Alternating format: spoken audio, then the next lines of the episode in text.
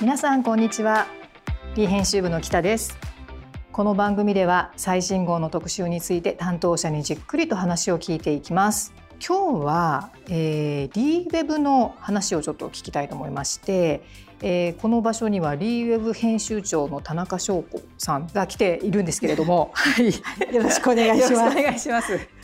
はい、翔子ちゃんすいません。あの今日はウェブの話を聞いていきたいんですけれども、はい、ゲストに人気連載を担当してくれている川口ゆかりさんをお呼びしています。はい、はい、なので、えー、電話越しなんですけれども川口さん早速お呼びしたいと思います。川口さんよろしくお願いします。はい、よろしくお願いします。お願いします。今日はあの川口さんにこのリオルの連載のことなどいろいろ聞いていきたいなと思ってるんですけどまずあの私の方からゆかりさんの連載のことを簡単に説明させていただきます。ライター川口ゆかりのこの服いいねという名前でファッションライター川口ゆかりさん2人のお子さんを持つ母でもあり40代が参考にしたい私服コーデが大人気。記事では40代の運動会コーデとかキャンプコーデとかホテルステイやお出かけのシーンで何を着ていたかなど記事が上がるたびにリーウェブの人気ランキングに入っていて今日はそんな川口ゆかりさんのこの秋冬のお買い物事情をお伺いしたいと思っております。リーウェブの中でも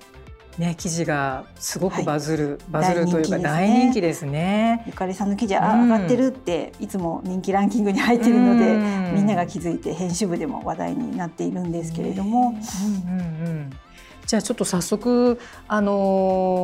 お伺いしたいんですけれどもやっぱりあの川口さんといえばそのプチプラアイテムの取り入れ方の記事っていうのがすごく人気なんですけれどもなんか最近で言うと GU 展示会のブログがものすごく読まれていたりとかあったんですがなんか最近のそのプチプラアイテムの取り入れ方というかあの何か買ったもので良かったっていうのを改めてあの教えてもらえたらなと思ったんですけれど。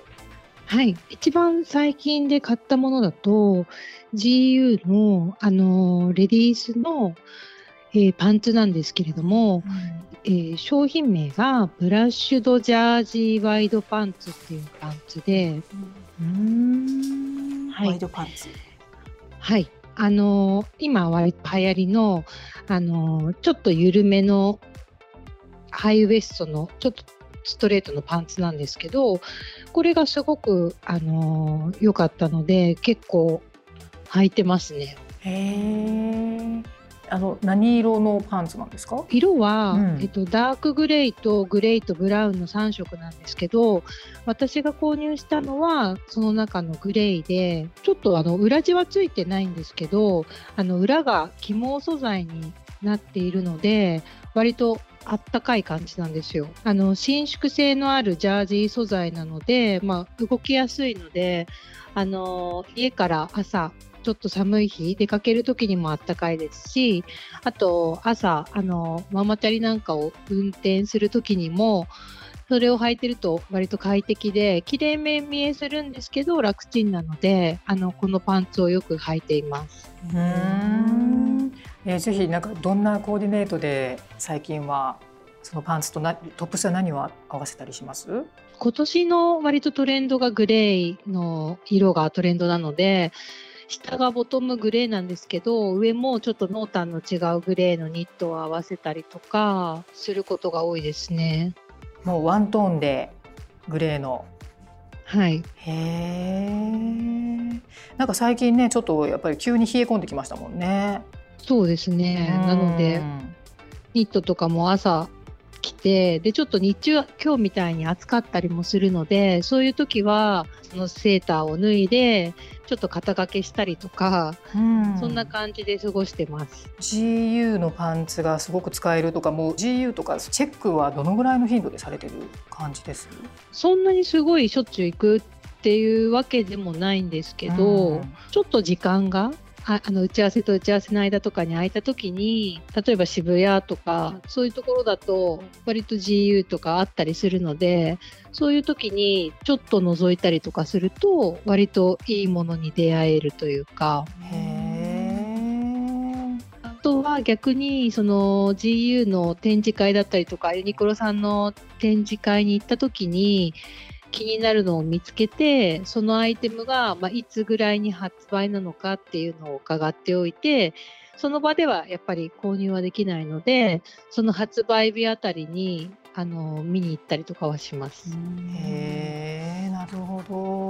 ど。記事の中でもやっぱりすごい素敵だなって思うのは、その組み合わせの仕方だと思うんですけれども、ゆかりさん的なルールっていうのは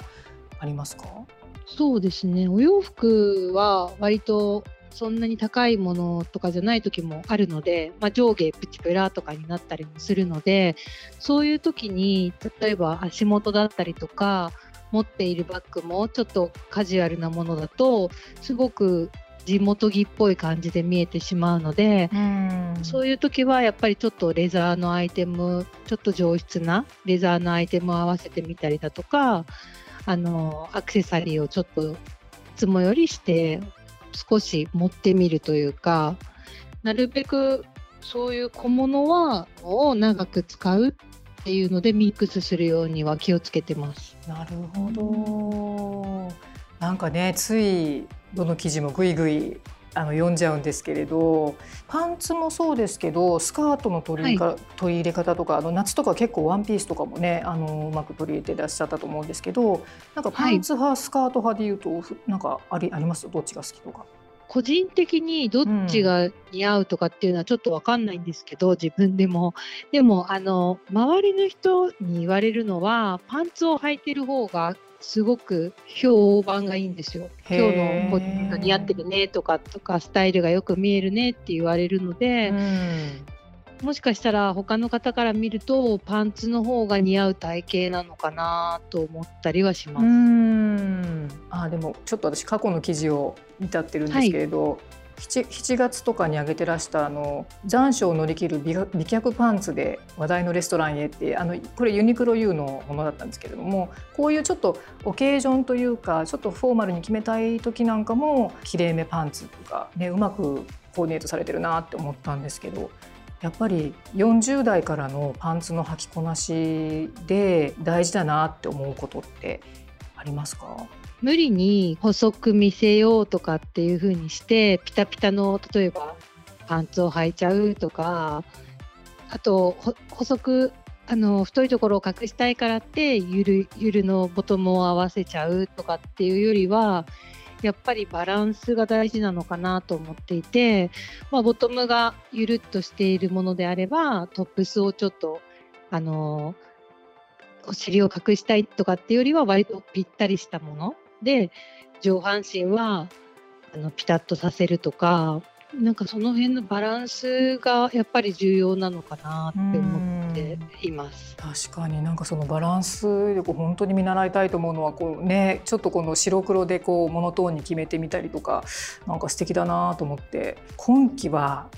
さっきグレーの話も出ましたけど、はい、なんか注目してる色だったりアイテムだったりと他に何かありますか？グレーとちょっと相性がいい赤とかやっぱり冬場になると全部黒で赤をちょっと刺してるとか、うんうん、赤小物のちょっと赤チェックの例えばストールみたいなものをあのデニムコーデに少し取り入れてみたりとかその赤がすごく気になっていて結構 B マルシェでもあの赤のアイテムがこう出たりとかするのを拝見していてあすごく可愛いなと思って拝見してます。そうですよねなんかね靴下に取り入れたりとかそういうなんかコーディネートがこう、ね、リーの中でもはあのねあの読まれたりするんですけれど、ね、あとまあちょっとそうですねファッションの話もあのいろいろお聞きしたいんですけれどお買い物上手のゆかりさんの収納術っていうことで収納もすごくお上手っていうふうに聞いているんですけどたくさん多分ねお洋服増えていくと思うんですけどなんかどんなふうに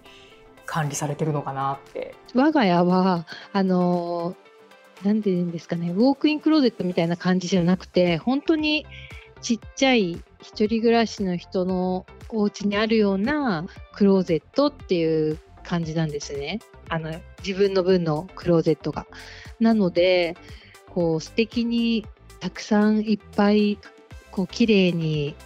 飾るようには収納できないのでなので逆にすごく決められているスペースなので一つ買ったら一つさよならするじゃないですけどそういう感じにしてなるべく増やさないようにしているのとあと大体衣替えするタイミングであのもう気分じゃなかったりあと似合わなくなっていたり年齢的にっていうのもあったりするのでその辺で結構断捨離をするっていうのもありますしあとすごく偏って同じものばっかり買っちゃうっていうのを防ぎたいので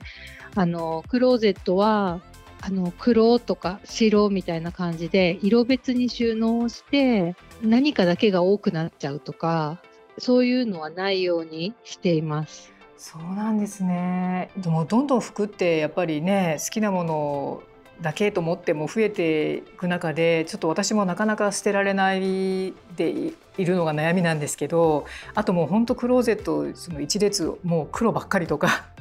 本当に偏りが激しくってでもゆかりさんの場合はその割と色とかも偏らないように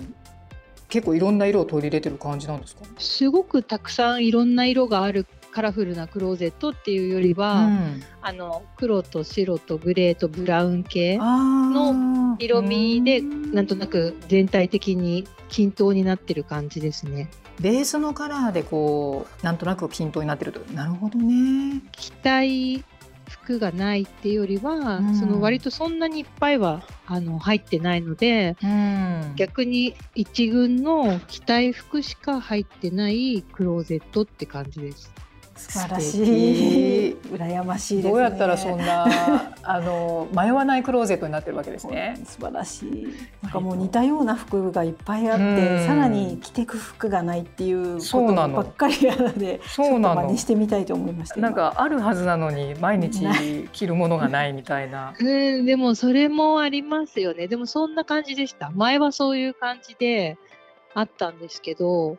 でもあの結構いろんな印象で見られたいなっていうタイプであの服装。例えばきれいめの格好もするけれども